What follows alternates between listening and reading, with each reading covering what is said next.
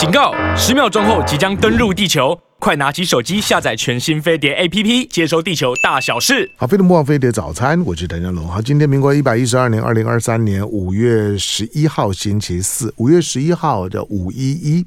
无意义的一天，好，那那五五月十一号，好，礼拜四的时间七点钟的时段呢，我们谈教育。今天比较特别哈，今天因为我看到看到亲子天下呢，他们所推出来的二零二三年的这个就说专刊。当，亲子天下过去过去我把它固固定的摆在呢飞碟早餐的栏目里面的时候，因为主要是亲子教育嘛。不过，其实今天亲子天下关注的范围是很广的哈。那现在他们出的这个专刊呢，是针对二零二三年的高中职的选校，那所所所提供的分析跟建议。好，那这个专刊呢，既然是针对高中职，就是如果你家里面呢有国有国中生，呃，因为现在国现在十二年一个一贯嘛。十二年算十二年一贯了，但是九年九年义务教育，但是你在国中升高中的时候呢，我仍然要强调，所有的父母亲跟我们的我们的年年轻朋友们，国中升高中，我认为是人生最关键的阶段。当，大部分可能会说啊，先念大学最重要。我不说那，我不是说那不重要。我我说的是另外一一一回事儿，就是说十二年的教育当然是希望能够能够申请到一个好好大学、好的科系，因为你会认为大学就是一个跟你未来的未来的进入社会的一个重要的衔衔接阶段。可是我认为在你的人格跟你的人脉养成的时候，跟你的兴趣养成的时候，高中是最关键的阶段，比你的小学跟中学要来的更关键。那因此，你的那所有的整个的人格的养成、人脉的养成、兴趣的养成，高中是关键。好，因此呢，在高中的时候呢，我们在过去那种填鸭式的教育啊，呃。那好的，我先介绍我们的来宾好了，在我们现场的亲子天下媒体中心的资深记者潘乃馨。主持人好，大家好。好，我介绍完了，你坐一边，那我继续讲。好，没有，我开玩笑的。我我我我我是说，因为潘乃馨比我比我小而且小很多吧。我们的我们的高高中经验一定不一样。我们我们那个时候高高中还要考的。你你有啦，我还是有考。你怎么可能？你的年你年纪高中要考？对啊，现在高中其实整体来说也算是要考。对啦，但是考试的比重没有那么重。对，好，录取率百分之百，百分之百。对，对好，就是反正你你一定要你一定要参加学测就是了。对对对。好，那但是我我们那个时候的考试考考高中填志愿，而且先填志愿再考试，跟跟大学是一样的。每个人填的志愿的顺顺序都一样，建中、师大、附中、成功高中，反正一一个个排。能能够让你选的也不多，那个时候呢，那个时候可以让你去填这个考试的就十个，最后一个就复兴高高中就十个，哪有像现在的一堆的一堆的高高中？那你如果考高中没考到怎么办？那就考五专啊，再来就五专了，考完高中考五专，五专的一样从台北工专、台北商专就排排排，好，那选选择就就多一点。那五专能能考上很好的五专也很也很不容易啊。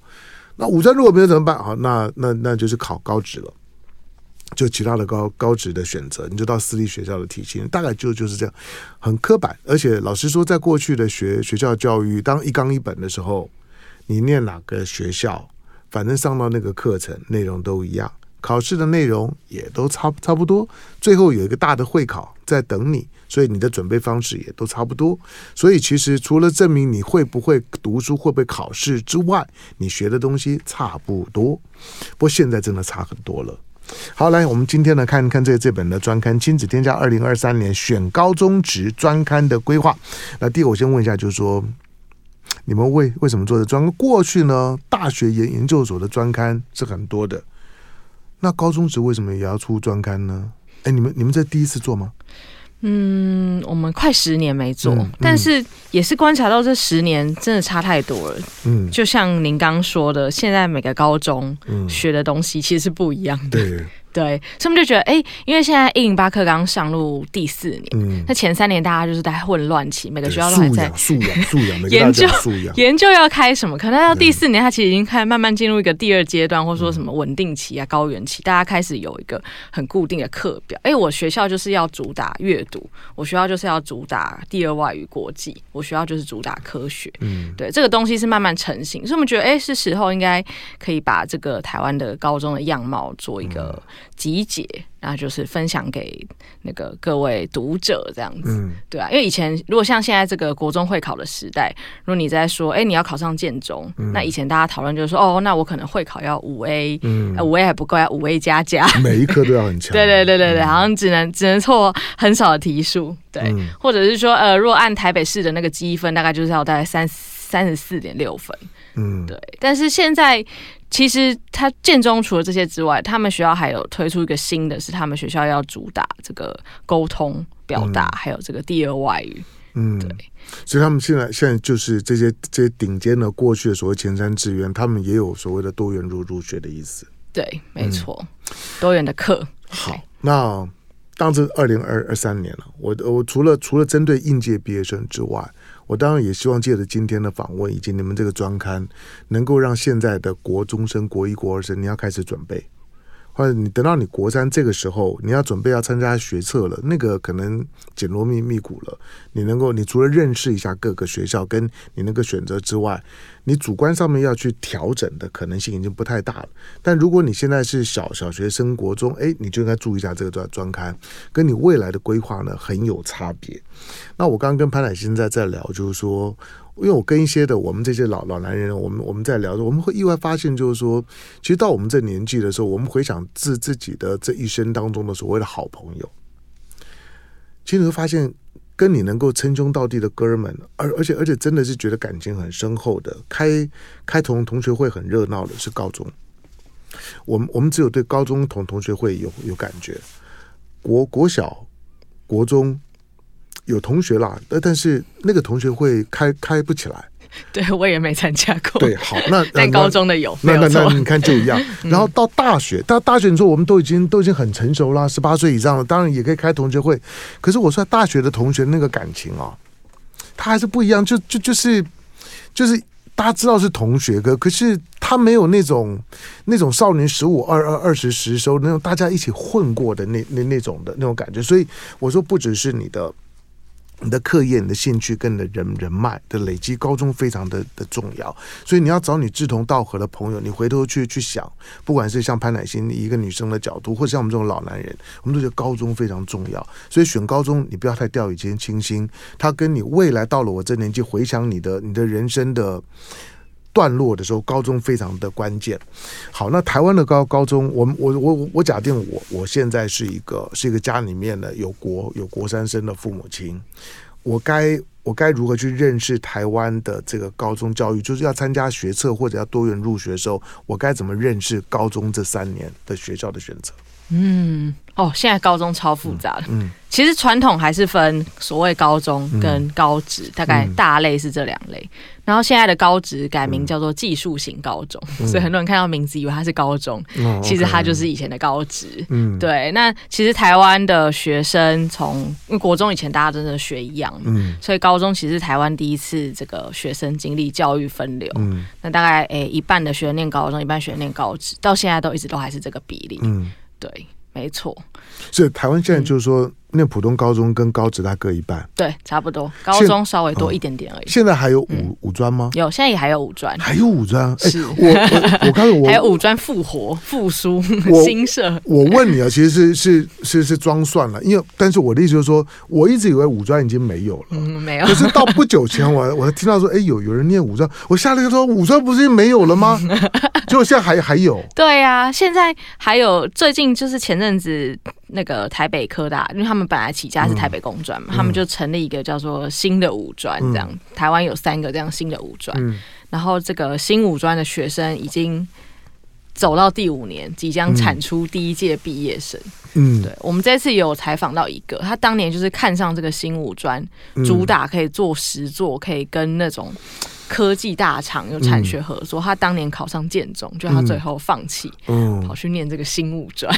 对，就是你，你刚刚，你刚刚，你刚刚讲讲说，这个在过去的像台北工专啊、台北商专，你看台北工专的分分数大概也都在，也都在师大附中建建中的边缘的分数。你那时候台北工专的几个科系，热门科系也是非常非常火的。那商专也也一样，我我只是以为他们没有，他们都转型成科大了，就没想到都还有。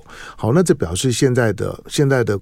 国中生如果他要选择下一个升学阶段，他的选择的路是非常非常多元的。没错，光入学管道就、嗯、呃。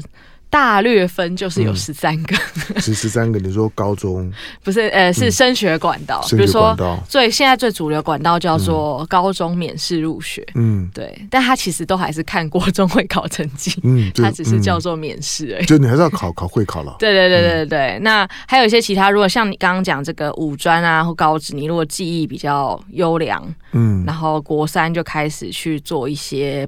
培训的话，你就有机会可以透过保送的方式，嗯、比如说绩优甄审等等的方式，嗯、那就进到高中。嗯，对。那五专刚刚讲的也有分好几个管道。嗯，对，这样弄。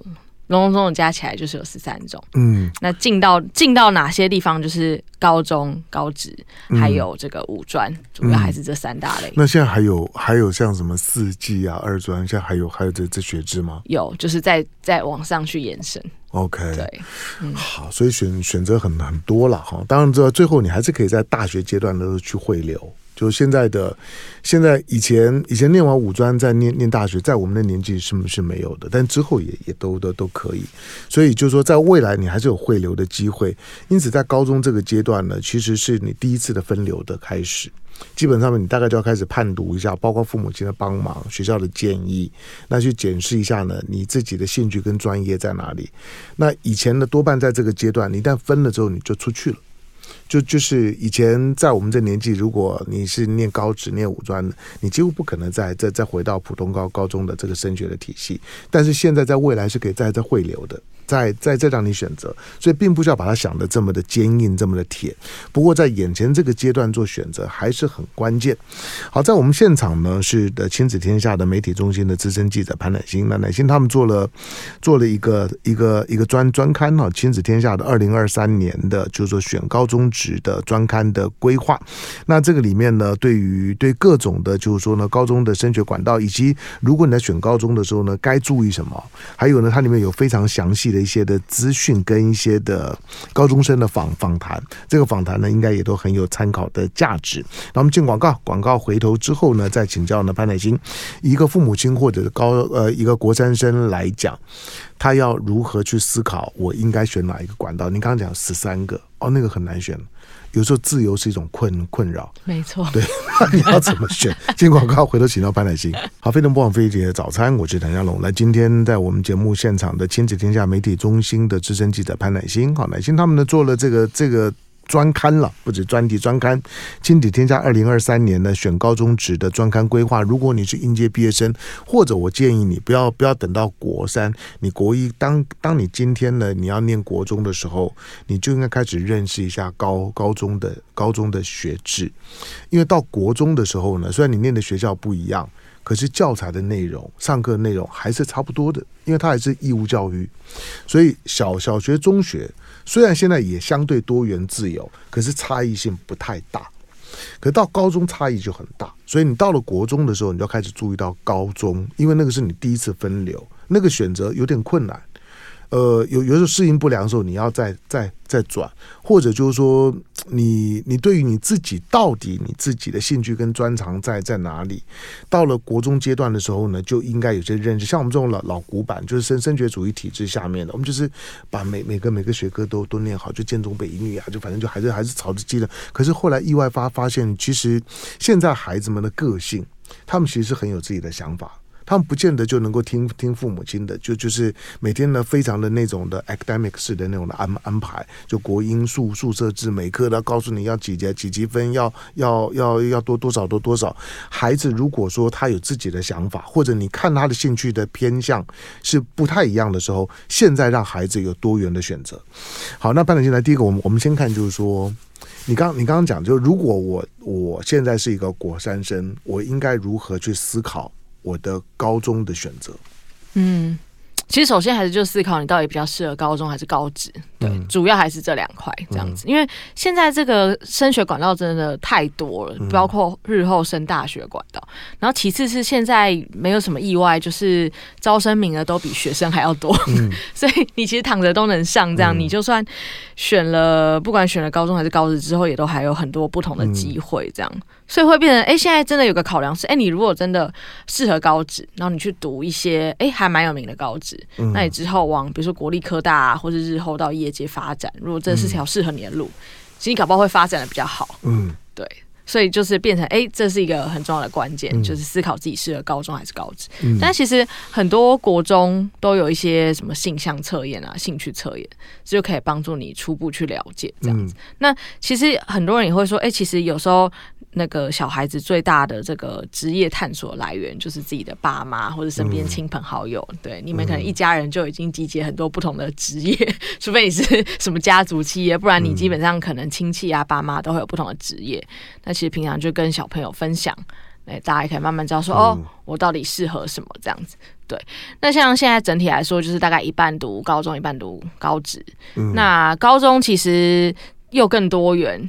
然后学校数也更多，嗯，对，像现在比如说台北市学校超级多。我打个岔啊，你你觉得现在的父母亲，当你的孩子要选高职的时候呢，父母亲会不会排排斥？我觉得还是会，你还是会的 对，持续宣导。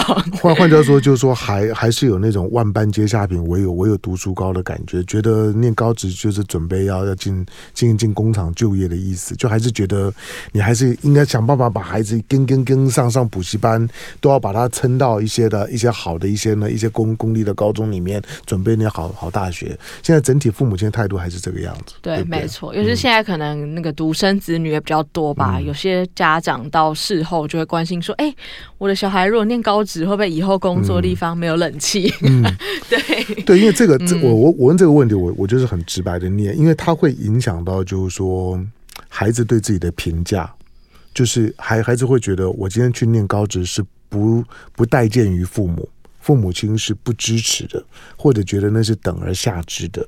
那这个是你在考量你自己未来的选择的时候，也必须要考量进进去的，因为这是一般的父母亲会有这种反应，表示一般的社会价值观感还是这个样子。没错，我觉得还是有很多持续要翻转的地方。嗯、因为像我们做这个专刊，也观察到，现在很多高中为了求生存，嗯、这 个小孩真的太少了，然后就多角化经营，就是很长一个高中里面，嗯、它又有普通科，又有职业类科。对，那里面其实自己的同学也都会歧视。嗯，对，普通科人觉得自己比较优异，虽然也不知道是哪来的 优异感。对我，我你你你讲的对，我我现在越来越觉得说，奇怪，其实以前的那种的优越感从哪来的？对，对了。以前我们那个那个那个体系里面来讲，你呃，你如果念建中北一女，那大家就会觉得高高人一等嘛。你那个制制服的颜色穿出来就不一样啊。好，可是可是我说这个已经已经距离我念高中已经四十几年了，现在还是这样吗？嗯，我觉得整个大环境还是有这种风气在。嗯。嗯对，但可能又比四十年前相对来说好一点，好一点了，好 乐观一点思考的话，嗯、对。所以，所以你刚刚你刚刚讲说，如果那些好的好的高职，嗯，我就我就心里面就就就就一一堆问号，就是什么叫做好的高高职？嗯、第一个就是你父母亲要能够支持，而且父母亲要能够认识，嗯，就现在的高职有有一些高职的志愿也很靠前，嗯，那甚至于就是说他的他的选择，以及孩子心目当中对于一所普通高中、社区高中跟某一个好的高职之间的评价，孩子心里面的看法跟父母亲的看法可能是很不一样的。对，我们就是这次有采访很多父母，也有很多小孩，这样、嗯、小孩都会觉得我就。那个 Google Map 打开，看哪个学校离我家最近。嗯，嗯 对。其次是看制服好不好看，虽然现在 也不见得要穿制服。对，对，对，对，然后再来就是看学校有没有热舞社、嗯、康复社、热音社。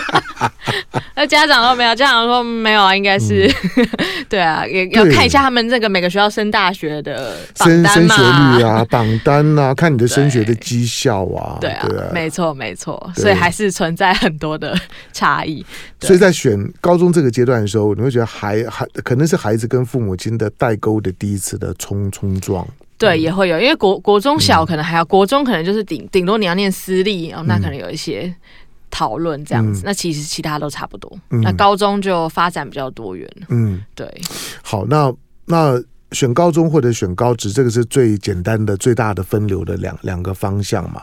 那他有什么要特别注意到？当然，这就是很主观了，对对不对？对。那那那如果说，如果说除了这两个分流之外，还有哪一些是需要细部去去去考虑的？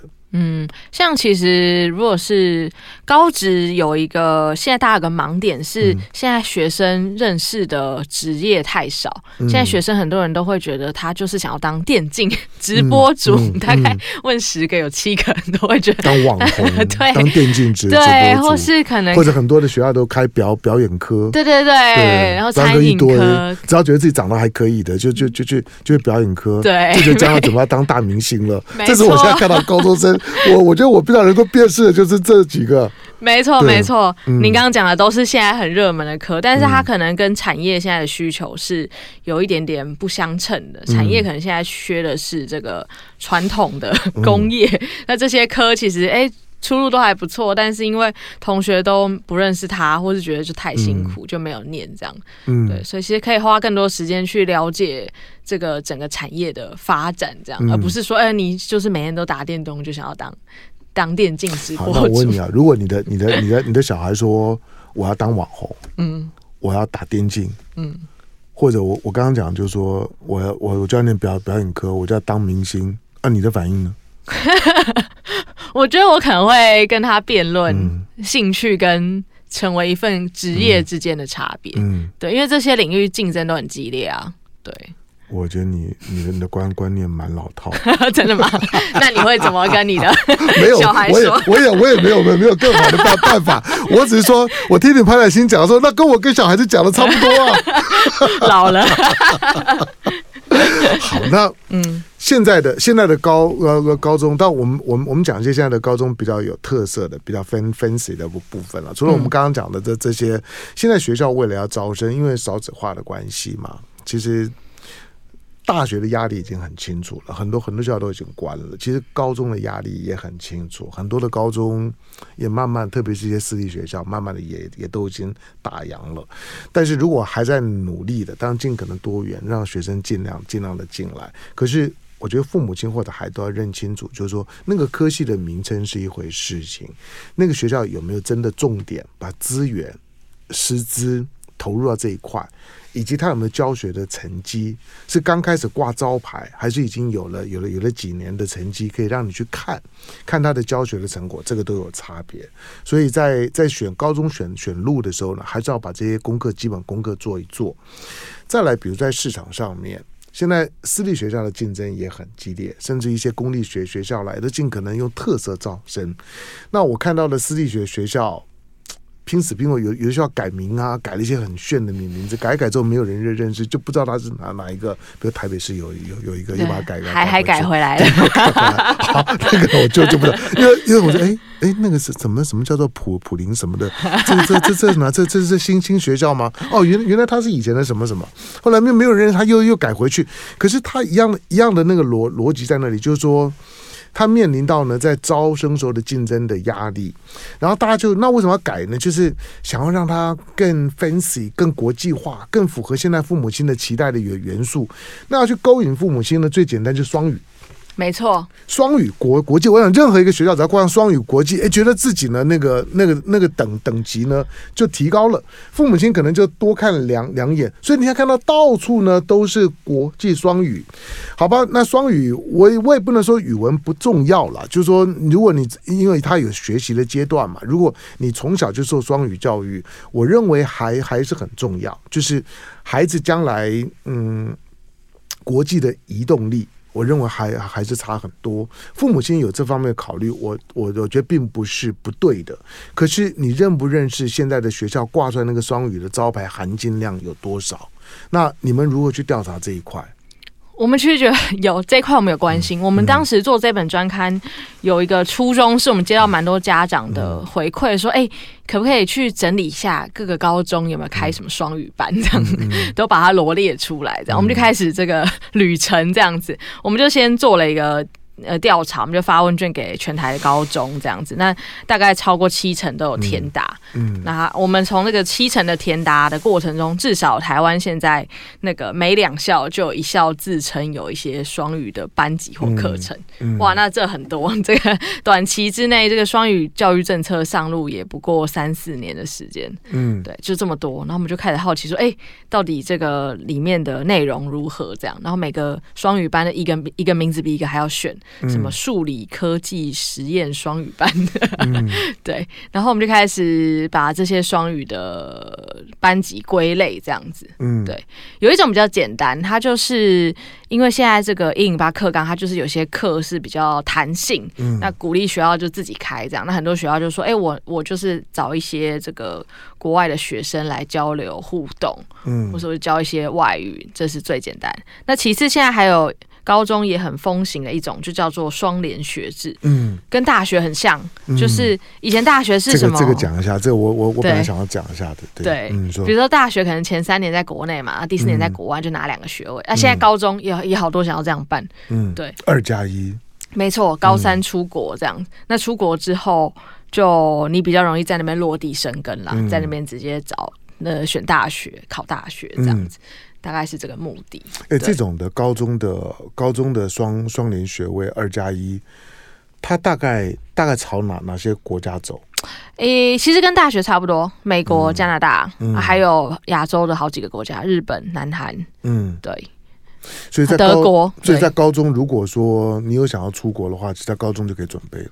对，对对没错。现在其实这个、嗯、这个出国的 机会已经下延到高中这样。嗯，对。那这些的资讯去哪里找？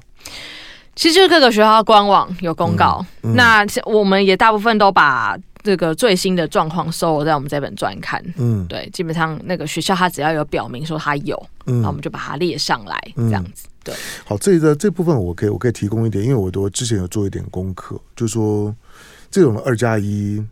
你说你说的日本、韩国这个我倒不知道，不过不过这个美欧的系统呢我也我也留意一些，就因为它跟它跟国际学校跟双语学校比较容易结合。那就是大部分都是用二加一的方式，就是你两两前两年你还是在台湾，你可能念念哪个私立或者或者是公立的中学，OK。可是那个二加一虽然虽然是二加一，并不是说你到了第三年之间呢就出国去到美国或者加拿大的哪个高高中那种的合作呢，是从你高一就就开始的。话说你高一的时候呢，你礼拜一到礼拜五，你在你在台湾呢念台湾的高中，可是周末。你大概都要去，都要去上另外一个，就是说美国啦或者加拿大啦，哪一个高中呢，在台湾有合作的那个机构的课程，那个二加一，然后你必须要在前两年的时候的这个一也要达到一定的门门槛，你高二结束了之后，他采认你在台湾，不管是原来台湾的高中，以及你另外的这个一，他合作的这个机构，几乎都是透过透过视是视讯方式。在上课，那你完成了之后呢？你第三年就出国去了，最后你拿到的不会是台湾的高高高中文凭哦，你拿到几乎都是那个合作的。那个美国或者是加拿大了的高中的我文凭，当然拿到那个文凭，那有什么好处？就是你要知道你在台湾就没有高中毕业文凭。如果你念完二加一，你拿到的是美国、加拿大的那个高中文凭。可是拿到了之后的好处就，如果你准备在国外生活跟升学，那个高中文凭去申请国外的美国、加拿大当地的学学校，因为他他认得那个呢，会如果你成绩又不错的话，他采认会比较容易。那你要你要申请学学校的在地熟悉度也比较好，不过他又会有另外一个困难，就就是你知道高中要要要选大学的时候，它是有很多的科系方面的 consultant 以及那些的表表格，你光是要认识大学、认识科系，以及如何把你的把你的那个 portfolio 能够呢能够呢能够包装到最完美，在台湾你可能有父母亲帮忙，有学校帮帮忙。然后有一些的你爸爸帮你找的一些的游游学代办机构可以帮帮你，可如果你出国了之后，那些几乎都要自己做。当地的这些高高中，他能够帮的很有限。这个你也是要考虑到的，所以有利有弊啦。那在我们现场的呢，潘乃馨，那亲子天下的媒体中心的资深记者。好，那这本呢专刊，因为我看他们出刊了之后，讲，哎，我好好好久没有看到什么针对高高中，对我，我明明觉得高中现在变化非常非常大，尤其一零八课纲说变化更更大。我想说，难道没有人真的好好的去给现在的父母亲的那种焦虑感提供他们一些材料？哎，这个专专刊出来了，出来之后我我就觉得，哎，赶快来排访一下，让大家能认识一下。好，那亲子天下二零二三年选高中职的专刊的规划，那这个呢，在诶，在我网络也可以买得到到吧？对不对？没问题，各大网络通路。嗯网络或实体通路呢，你都可以买得到。家里面有国中生的，不要到到国三，我说国一、国二，父母亲就要开始做功课，越早做越好，因为关乎到你孩子未来的选择。好，进广告，回头做继续访问潘乃馨。好，非常不枉费的早餐，我是陈家龙。好，因为这个这个内内容非常非常多，而且讯息非常多，那我会建议就是说，我们的父母亲，我们的小小朋友们，你因为哎，这这本专刊多少钱？呃，现在零售特价是一百八，一百八，对。啊，那你们做那么些辛苦，卖的很便宜啊？就 一般杂志的价，很实惠。那重点是我们把全台湾各个高中的概况、一零八课纲的特色、双语。全部都对我集结起来，我我觉得你最至少要先知道，就是说大概现在的高中的状况是什么的状况，把市场先扫描一一遍。扫描一遍之后，我刚刚讲的就是说，还有一些呢学学制上面的合作，这个是藏着一般父母亲孩子不见得知知道的。那你要去挑，除了你跟你跟本地的高中去了解一下，他们有没有一些海外的一些的双联的合作的计划。现在有很多学校很敢于去去签这种的合作，那签。是一回事情。第一个，你连大学都不见得认识了，那海国外的高中，你可能更不认识。这些高中，我不能说良莠不齐啦，但是像这种英语系的国家，他们大学有有排名，有大学的评鉴的排名，高中也也有。换句话说，你念哪一所高中，在当当地，他还是有评价的。所以你不要以为说啊，这个我可以到到美国去去念念高中，加拿大念高中，兴高采烈去，你弄清楚。那你说，那我不知道他办学绩效，如果他已经有办过几年的。那已经有毕业生的，你可以看一下毕业生的申申请的情况。这个大部分资讯我认为还可信，还还公开。再来第三个就是你要考量到，就是说你原来如果让孩子准备要出国的，你在大学的那个准备帮孩子付的那些学学费，那个费用当然很沉重。你可能就要要提早，第一个还不是到了高三的阶段，你高一高二的时候呢，在本地的这个合作的机构，它的收费的标准经常是比照国外国外高中的标标准，以及再加上它本地的这个这个顾问呢，国外单位的收费，所以一学期可能可能光是学费的部分，一年大概多个二十万，再加上寒暑假呢，他可能都会安排你到。你合作的这个高高中，然后去上一些呢暑暑期的这些呢学分，那可能又要多再多花个连住宿啊等等，可能呢二二十万以上，所以一年大概呢多个四十万以上的开销，大概是跑不掉的。第三年你出国的话，那那个费用就完全是国外的这个消费的费用。好，这个是要考虑的。但是如果光就是双语外侨学校、国际学校、双语学学校这样很很很蓬勃，但是有的呢是需要你有。你有你有国籍的，有有有有外外国籍的，有的呢国国际学校就是全英语的，那双语学学校的可能就是双语的。可是我在想，就是说你怎么挑啊？父母怎么挑？因为老实讲，师资是一回事情，环环境是一回事呃事情。那你你们如何去分辨这些呢？双语的系统，这这是大工程。嗯，对，呃。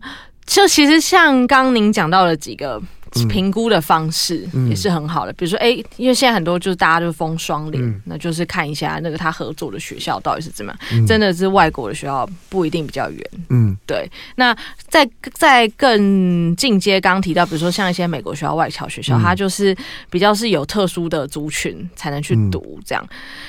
那另外还有一些家长是比较关注到说，哎、欸，我的小孩，我就是要让他多学一点双语，这样、嗯嗯、我没有要强求要一一年、三年要花一百多万、两百万、去合作的话，那其实现在那个教育部还有补助，大概全台湾五十几个高中，对公立高高中成立这个双语实验班，对对对对对，也有导入这个外籍老师进来这样子，嗯，对。那当然，他现在还在发展初期，所以有些还是不稳定。这样，我们之前有特别统计说哪些学校是办一年之后。后就没有办法拿到补助了。嗯，对，那可能就是他有出现哦，还有还有这种事哦。对，哦，对，没错。那有些哎，现在持续到现在已经第三、第四年了，我们也都把它整理在专刊中。那可能他就是他的学校的起码内部的老师是有共识的。嗯，比如说哎，我要开一个双语班，那我是把它放在自然组还是社会组？嗯，那这就很关键嘛。那跟你想要念的类组是要对得起来。嗯，对。那你哪些科是要采全英文或是采双语的协同授课？嗯，那外籍老师，哎，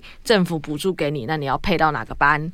对，那外籍老师的好坏都会影响到学习的情况。嗯，对，那这个资讯也都是公开，它是目前一个比较普及学双语的一个管道。嗯，这样子。对啊，当然双语双语是可能是标配了。嗯。但是我要提醒，就是说你你不要你不要太把语言语言当做是你的核心的课课程，它应该只是你的基本能力的一部分。因为现在的大学大大学陆陆续续很多在在退场，在减减招的减班的停招的科系里面，第一名的几乎都是语文科科系，都都是外语科科系。